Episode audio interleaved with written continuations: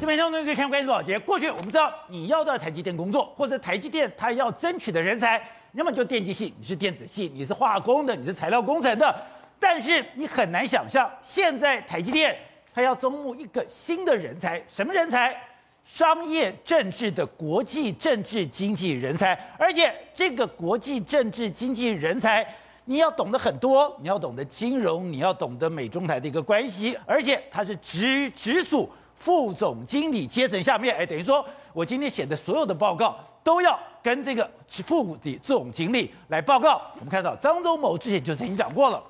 现在在这个地缘政治之下，已经越来越复杂了。而台积电在这个地缘政治之下，已经变成了兵家必争之地。所以，台积电现在已经不能闷起头来说：“哎，我就去提高我的良率，我就提高我的生产，甚至我去精进我的技术。”在这样的一个国际政治的这个氛围下面，难道他要对整个局势、对所有的材料、对所有的材料、对所有的物资要了若指掌？难道说现在？任何的国际政治情势判断的失误，都有可能造成台积电的重大损失吗？好，我们今天请到了编辑代表首席的财经专家黄寿松，你好，大家好。好，这是美丽岛电视报董事长吴子嘉，大家好。好，第三位是时事评李正浩，大家好。好，第三位是资深媒体人惠珍，大家好。好，第二位是资深媒体人王维德，大家好。好，第二位是台湾国际法学会的副院长林明辉，大家好。走，今天有一个新闻，大家都在问台积电干嘛要一个？国际政治的人才，哎，对，以前你都要到化工人才，你要电子人才，你要电机人才，你要机械人才，对，这一次很清楚的，他要商业智能分析师，而这个商业智能分析师里面，刚刚讲到你要有政治经济学。国际关系的博士学位，没错。实际上，我过去是念经济，我要加入台积电是非常难，因为台积电需要的是化工人才、电机人才相关的科技背景，我没办法加入。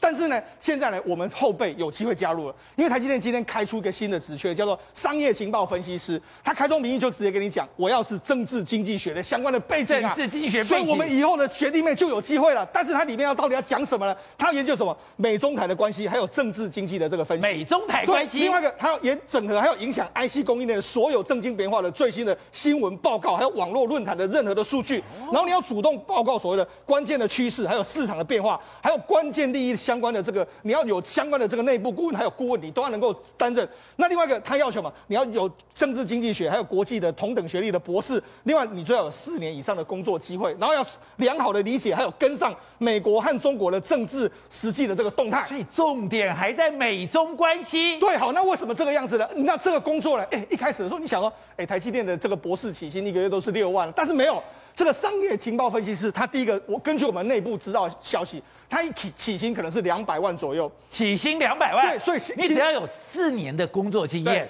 你的起薪就两百万起跳，对，哎，还不包括分红跟奖金哦。对，而且这两百万呢，它是这个职缺职位到底位阶在什么位置呢？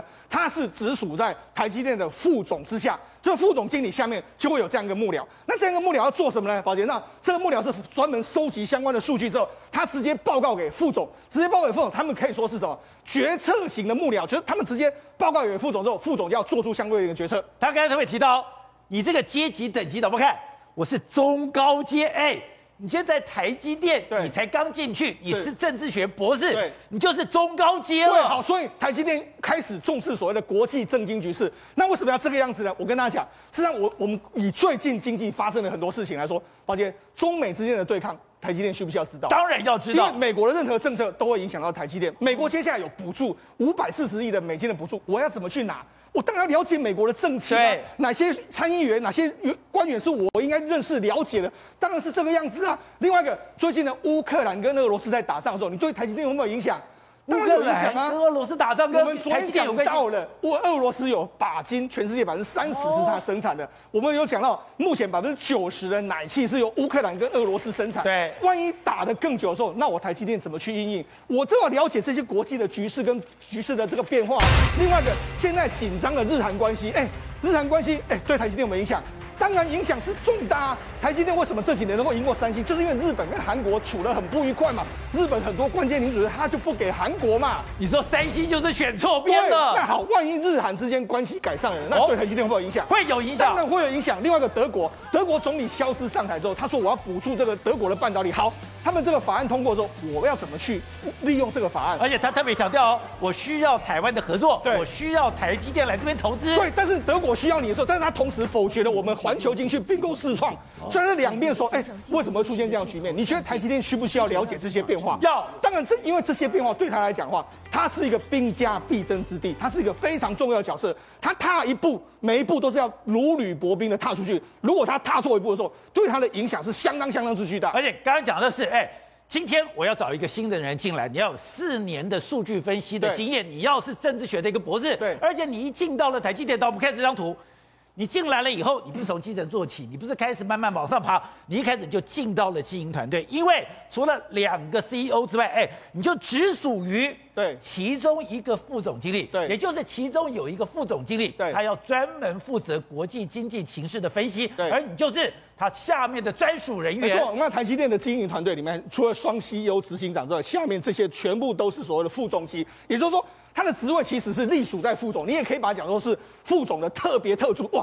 那这个职位其实是相当相当之高哦，所以你就知道说这个职位绝对是台积电未来最看重的一个工作机会跟工有潜力的这个职缺。好，那时候你刚才讲的时候，现在有两个大变化，第一个是没有想到台湾现在的电变得这么样的一个重要了，台湾越来越重要，当然我们跟国际的关系越来越清楚了。第二个就是。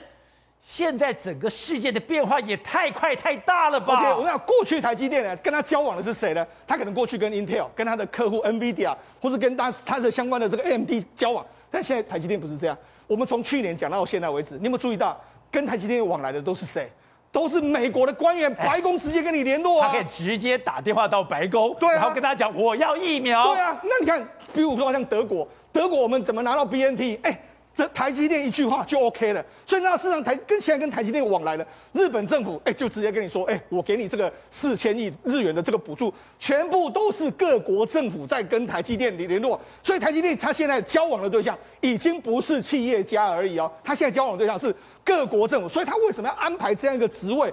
特别他特别重视是美中台之间的关系，因为这是其实是这里面最复杂、最复杂的一个形式。就像以前杜鲁门讲的，他一觉醒来，天上的星星掉到他的肩膀上。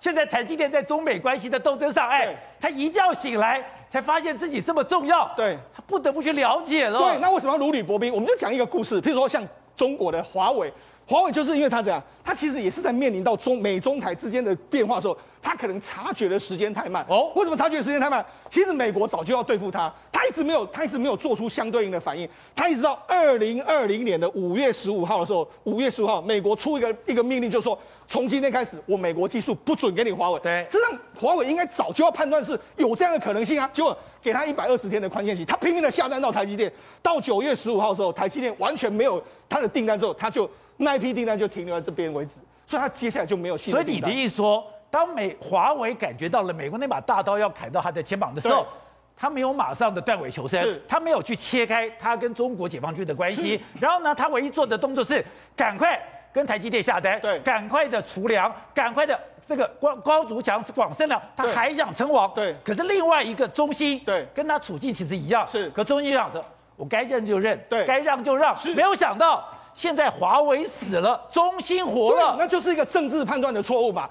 中兴马上就跟美国认错，哎，我要切割我跟解放军的关系，你没有切割嘛？再来就是说，你明明知道你跟解放军关系这么密切，中美国一定会对付你，你为什么不更早就开始展开储粮的动作？对，或许你可以活得更久啊。这就是一些政治判断跟经济局势判断不清楚的时候，哦、你就会出现这样的问题嘛。所以你已经大到了不能这个埋头苦干了。对，你只要一这个国际形势一变化后，对你影响是相当相当之巨大。另外，我我们就讲嘛，在一九八零年代的日本的东芝嘛，它不是也被美国对付吗？美国这样对付你之后，东芝从全世界最厉害的这个 d r a 跟 NAND Flash 公司就往下坠。所以从过去的政经历史里面来讲的话，你大到是一个国家，或者是影响到这个整个区域的问题的时候。你绝对是，其实你相对你很重要，但是相对的你也非常危险。好的，可是台积电现在我要有国际的政治的人才，我真的能够玩这个国际的 game 吗？而且事实上现在对台积电来讲的话，它有，因为它是目前是全世界各国都需要它，所以它当然要想办法去玩这个游戏，而且想办法要去知道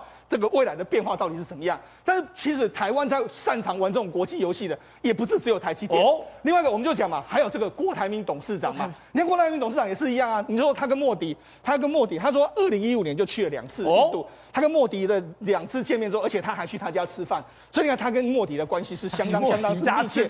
另外一个包括说，你看二零一七年的时候，他不是跟白宫跟川普见面吗？所以你看他跟川普的关系也非常好。那你更不用讲。他跟中国大陆相关官员的这个关系，那个现在他现在就大举的把这个资源挹注到，包括说像印度啦很多国家去。另外一个，那佐科威就是印尼的总理，连印尼的总统呢，他当年当选的时候，他就说哇。我为了要拉拢你的时候，我的这个就职典礼，我请邀请你过去哦。那甚至你看，后来郭台铭就同意去那边大举的这个投资。你看，这就是郭台铭跟佐科威见面的这个状况。所以这些都是国际形势。为什么郭台铭要懂这些？哎。你有什么补助？你的机会在哪里？我要可以划什么土地，或者这个对红海的影响都相当相当之巨大。而且我讲，他已经已经预判到说，中美对抗，说我必须要往海外去跑。对，这个他布局晚一步的话，其实就有可能会挂。难怪他当时这么快的去东南亚、去印度了。那我们再讲一个例子，你比如说中国首富李嘉诚。李嘉诚为什么他会撤得那么快？他一定对政经局势有相当之了解，之后他知道，哎，可能中国起了什么变化，习近平是怎么样，我预先判断到，所以我才跑得掉。不然的话，你觉得后来没有跑掉都是怎么样？他就完了，都完蛋。所以我在跟你讲嘛，这种政经局势的这个变化，其实对我们小老百姓或许影响不大，但是对那种首富级、全世界最重要的公司来讲，这个绝对都是影响影响非常巨大的。等等，刚刚讲的是。台积电突然弄了一个征才广告，有一个商业智能分析师刚刚讲的哦，你要有国际关系、国际政治经济背景的博士学位。哎，现在对台积电来讲，这个身份已经开始很重要了吧？现在你已经不是只是说，哎，我今天的良率，我今天的生产，我今天把这个所谓的 ASML 的机器搞好。我现在如果按照师兄所说的，以台积电这样的扛着，我搞不清楚周围的情势，我搞不懂国际政治。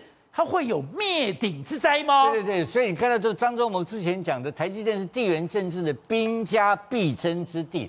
换言之讲，台积电变成大家要争取的标的物。那这个标的物要如何在这个复杂的国际环境当中腾挪，然后在上下，然后找到空间，找到发展的机会。所以看起来台积电已经有面临到这个压力，它有压力了，需求已经来了嘛。他如果搞不清楚的话，就变成没有办法预测未来的话，这个公司可能会走错路。不是，你想，就像买一个疫苗，买还是不买？买疫苗了以后，我要到底要看谁的脸色？哎，这很复杂的，这很复杂的事情，所以你要有专业的人士帮你做判断。他现在开始要自己培养。他专业的这个所谓商业分析或者情报分析的人才，他才能够给台积电有正确的预估未来跟方向感。我举例这样讲，最简单一个挑战，这样他到底跟中国大陆处什么关系？当然，美中到底怎么样变化？哎，美中关系可能会现在是坏，也可能变好啊。对，那变好变坏之前，他采取什么样的动作？他现在开始大家一起来杀华为，对，过两天可能要去帮华为，这个局势。多变啊，都是瞬息万变，他都不知道这个情况怎么发生。突然间要开始打乌克兰，那这些事情到底要不要打？乌克兰一打完，它的金金元的原料是产生缺乏，所以这些事情，其实在我们节目里面，我们虽然我们本节目可以预估一个礼拜啊，可是他可能要预估要有三个月或者一年以上的东西，所以因此来讲的话，就是他的解读能力变得非常重要。大家非在这个东西他没有的话。这个公司就是你刚刚讲的，可能会有灭顶之灾，而且你刚刚讲走错路。现在有一个新的变化，因为美国这次的印太策略里面也很清楚的要把韩国拉到我的旁边。哎，现在我们觉得我们可以慢慢把韩国给拉开。韩国现在的技术可以跟我们开始有差距，是因为中美对抗。如果说今天韩国走到了美国的旁边，那对台积电的压力又大了。第一个，韩国一定会在军事上的需求跟日韩之间的和解，一定会变成美国重要的军事伙伴关系，这个没有问题的。而且韩国在的军事力量在本身在亚洲就很强，所以三星必然会变成在美国布局中间的重要一环。那三星跟台积电的竞争也是没有办法避免的事实，这是一个事情。那问题是你要判断，它到底你要在哪？还有第二个更重要的，雷蒙多美国商商务部长。前上个礼拜不讲什么话？太依赖台湾了。台积电很危险，依赖台积电是很危险的事情。换言之讲，美国一直寻求自力更生，不要依赖台积电。换言之讲，大家都在用台积电的同时，在防备台积电，甚至于要打压台积电，甚至要保持距离台积电，要制制造第二个对手出来打压台积电，这都是很复杂的一个局势。那这个局势一处理不好，台积电就倒掉了。对，这个一开始就挂了。你看那个，他现在麻烦在这里啊。现在大家需要要我，大家需要我的时候，那我要不要增产？当我一增产的了以后呢？哎，你没有告诉我你不要我了，那我不就挂了？这个事情一定会发生嘛？宝杰，我问你很简单嘛，华为是不是曾经是世界第一大的手机制造商？是，现在在哪里？没了，没了，一夜之间就没有了。你以为台积电永远就开始公主跟王子过的快乐生活？当然没有，高枕无忧吗？不可能事情的，危机四伏啊！随时会有地雷会爆炸，一爆炸你这公司就一夜之间就变得灰飞烟灭嘛。对，所以他一定要找到一条他自己的，经常要具备一定程度的弹性的调整的路线，经常要当好的这个妈妈桑，对不对？要左右逢源，对不对？华灯初上的妈妈桑，左右逢源，左右逢源，找到这个台湾这个台积电可以生存的一个安全的一个空间，是台积电最重要的事情。或者我们刚刚看就是台积电，哎。居然要国际政治这个经济人才，甚至他要了解国际所有的情况。你说这没有什么特别？台湾的大企业都有这样的人才。你长期跑台塑，你说台塑有一个战情室，而且你曾经讲过，王永庆里面最显目的就是他有一个大的世界地图。是，当他立足在台湾时，还在台湾没有办法走出去的时候，他就有一个世界地图。在一九五四年，因为他认为总有一天我台塑集团我要立足到全世界。哦哎，你说这个大地大地图在一九五四年就有了，所以你就四十三年就有了。对，那其实这是非常有远见的。为什么？因为他其实很早的时候他就发现到，你一个企企业发展到一定程度的时候，你就如同行走在钢索上。行走在钢索上，什么很重要？情报很重要。你要随时收集各国各种资讯的情报。事实上，大家可能不是很理解，王永庆一开始根本跟塑胶一点关系都没有。所以我们本来以为说。王永庆是很会节省，王永庆很会管理，很会在这个所有里面榨出水来。你说不是？你认识台塑这么久，王永庆最厉害的是。情报收集工作，我跟你讲，他情报工作收集到多厉害。以前他在弄木材的时候，就有一个传闻，什么传闻呢？你知道他们以前在批那个木材的时候，都会说啊，这一个呃多少木材，那多少钱去批？你知道谁会知道这一批的木材总共有几颗？你不可能可以去数嘛。据说他们早年的时候就会去跟那种呃林务局人相关的人了解，然后大概知道哪一块的木林地多少，然后所以他就会事先去投标。你就光这种小事情，你就知道说他对于情报的搜收。有多厉害？但王永庆之所以开创出今天的台塑集团，莫名其妙跨入到塑胶领域，也是跟情报有关。哦、你知道为什么吗？因为王永庆以前他们早年的时候没有什么饭店、餐馆这种地方，所有谈生意的地方全部在酒家。那他以前就刚常常去占酒店嘛，他就说问阿，因为我一个他们一个亲戚讲说问阿姑一直点去占酒店。那时候他就是因为在那个酒家，在那个聊天的场合里面，那个交际应酬场合，认识到一帮外省人。那一帮外省人原来是上海帮，其中有一个跟他。非常投合，非常契约，所有王永庆的国语都是跟他学的。那个人是谁？那个人是赵廷珍。赵廷珍，华夏塑胶的赵廷珍。对，你知道他是华夏塑胶的赵廷珍，但事实上他一开始是跟王永庆，是王永庆第一任的总经理，哦、就是那个台塑的总经理。那赵廷珍他当时他的亲舅舅是行政院的秘书长陈庆瑜，后来他就是讲说，哎，这个人好像有一些，所以他就跟他非常常聚会。后来呢，他们透过他一个同乡，是赵廷珍的同乡，一个叫废话费华他当时的身份是什么？是美元的运用委员会第二处的处长。美元会的。对，所以他那时候就知道说，王永庆从那边听到说，哎，好像有个美元计划要去做塑胶。王永庆那时候连塑胶是什么，哎，加不加都搞不清楚的情况之下，他只知道一件事情：当时的美元计划其实是主意啊，永丰余家族何家来弄，但何家对于这个也不是很清楚，然后有点丢毒，有点犹豫。王永庆马上跳下来说，没关系，他们不做，我来做，就把。而且甚至是把赵廷珍请来台塑集团出任为第一任的总经理，开始他的整个王国。所以后来从这件事情，你就知道说，王永庆对于情报的掌握，对于怎么样去了解最新资讯、最高层资讯、最机密资讯，他是有一套非常专业的一个方法。我敢赌，是因为我知道有美元在后面当后台。你如果没有认识赵廷珍，可能就没有今天台塑集团。那等到整个台塑集团发展到一定程度之后，已经不是靠他一个人。你知道他做什么事吗？他非常去就是经经营那个国民党一些退退休官员或者是退役的一些国呃情呃情报局的人的一些人脉，比如说情报局的人是，比如说刘宝杰，你从那个情报局退休，他说你来你来你做我代收购文，你什么事不用做，我给你一张办公室，你就只要每天出去，我就给你，而且薪水是非常丰厚，其中甚至有一个呃。这个非常早期的一个情报官退下来的。跟王永庆他们在台塑二楼是有一个共用办公室，那个二楼办公室除了王永庆、王永在在就是他，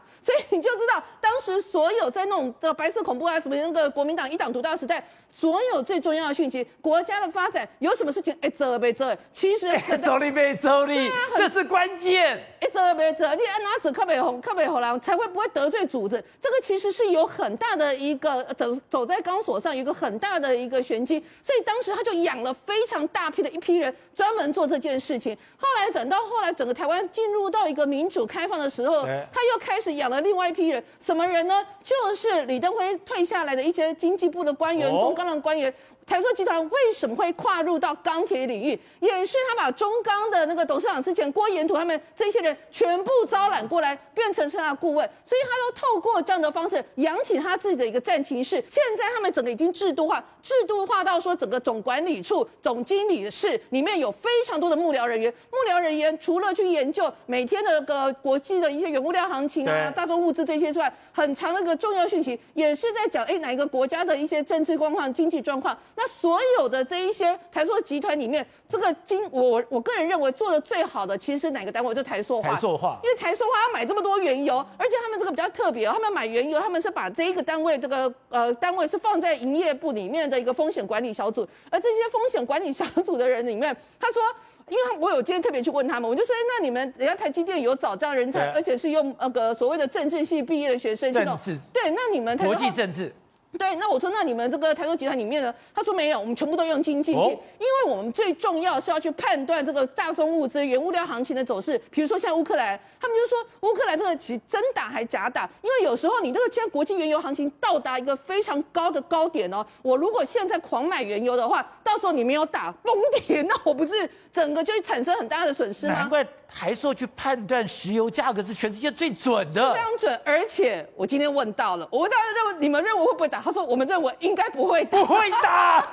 他们说，他们认为这纯粹，他们看法跟董事长来讲，他说他们认为这其实纯粹是叫板的，就是普丁来叫板的。然后，所以他们认为，其实国际原油行情现在已经呃已经有比真正需求要高出来，他们认为可能会往下。所以，他们其实研究这个的目的是为了要。”因为打不打差很多钱的。我跟你讲，一个没有经验的，其实他们以前就发生过，在二零一八年那时候，整个经就是一个，如果你判断错误，这种的不管是政治判断或者是经济上的判断错误，会造成国呃会造成整个企业巨大损失。所以有时候这个损失会大到是你没有办法承受。所以这就是为什么当一个企业大到一定程度的时候，你就必须要有这样子的一个走出经济，要看到国际政治呃局势的一个人才，或者是一个所谓的小组，因为你要协助企业去做判断。好，廷辉，你过去也在我们的政府高层工作过，你说其实企业需要这个东西，因为他已经要需要跟白宫打交道，你要跟美国参众议院打交道，你也要跟欧盟打交道。这种哎打交道不是说我今天是个博士就可以了。我没有管道，我没有窗口，我过去没有互动的经验，你根本做不来的。对台积电这个事情啊，其实呃不是意外，也不是这个呃少见的。其实，在所有的跨国企业当中，大部分都会有安置这样的人才。哦、那我举个例子好了，比如说我在两年前被日本的佳能企业邀到日本去做一个演讲，那他他是什么？是佳能企业自己弄了一笔钱。筹立了一个智库，这个智库专门向这个企业啊来汇报所谓的全球的所有的政治情势。那告诉我一件事情，就是说你只来告诉我说未来三十年的中国会变成什么样子。所以我就做了很多 PowerPoint，做了很多相关的数据资料给他，告诉他到底未来的中国变成什么样。但是在场的有多少人呢？包含日本中央银行退下来的，包含日本外交部的，包含日本的财务财大藏省的这些退下来的相关官员都在现场。然后呢，他们会有研究人员写完东西之后，直接向企业来汇报。所以这种跨国企业本身就在做这件事情。还有再举另外一个例子，我有一次在韩国遇到一个 LG 的。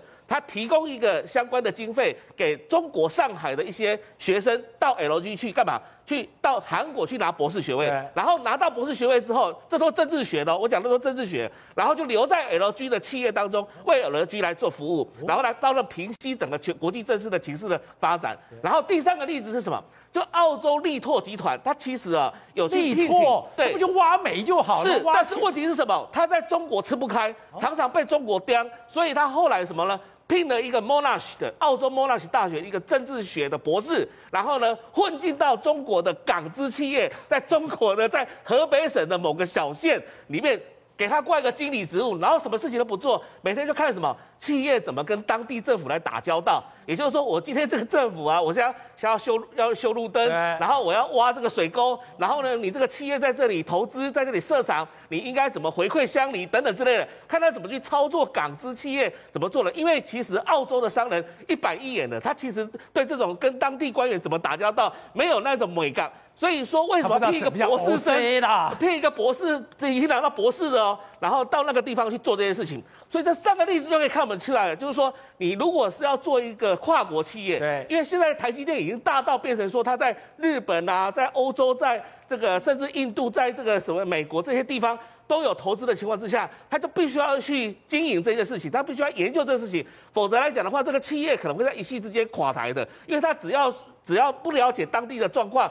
有可能像我们以前那个帽子大王一样，到海地投资之后，整个工厂全部不见了。对，所以这样的话，让那个董事长本身来讲就破产。所以我们会了解到说，你看到现在所有的外资在台湾，比如说像呃某些这个投顾公司，他们本身里面就要聘用政治的研究人员来进行。台湾的政情评估，所以在这种情况之下，你可以了解到，它不单单只是一个经济问题，它还有所谓的政治上的问题。所以我们知道说，这个政治上包含人脉关系，包含对当地的政党的了解。比如说，你今天要到国会游说，我今天找新潮流的，结果呢？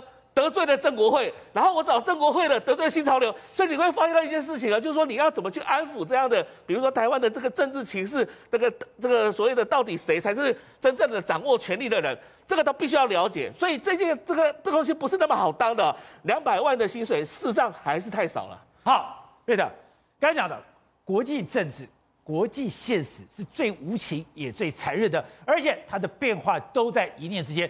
我们最近看到一些报道，阿富汗，阿富汗已经够惨了吧？结果美国干了一个动作，竟然把阿富汗的外汇全部拿来抵债。结果阿富汗人说：“我现在很惨了，我现在面临了一个，我这次过年没有战争，可是我现在的生活条件比战争时候更惨了。”对，没有错。那么现在呢，正是阿富汗陷入冰天雪地啊，下大雪的时候啊。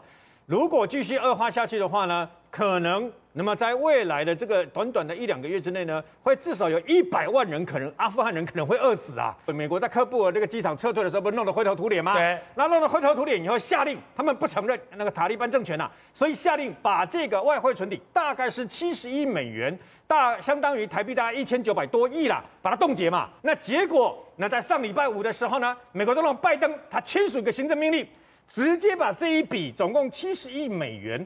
一千九百多亿台币的这个啊、阿富汗的外汇存底划划成两份，各三十五亿美元呐、那干什么呢？一份去资助啊，有关于阿富汗他的流亡救助啊，这还有话可以讲啊，这协助他们逃出来的嘛。那另外一部分呢，另外三十五亿美金呢，用来补贴九幺幺恐怖攻击的被害人家属，你知道吗？哎，这个就很怪了吧？